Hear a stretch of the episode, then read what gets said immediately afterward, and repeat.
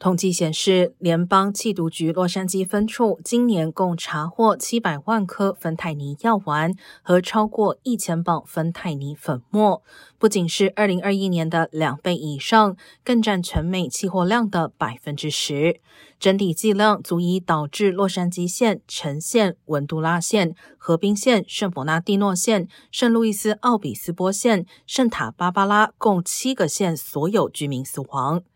公共卫生部门数据显示，自二零一六年以来，洛杉矶县芬太尼过量死亡的人数每年都在急剧上升，去年就导致超过一千五百人死亡。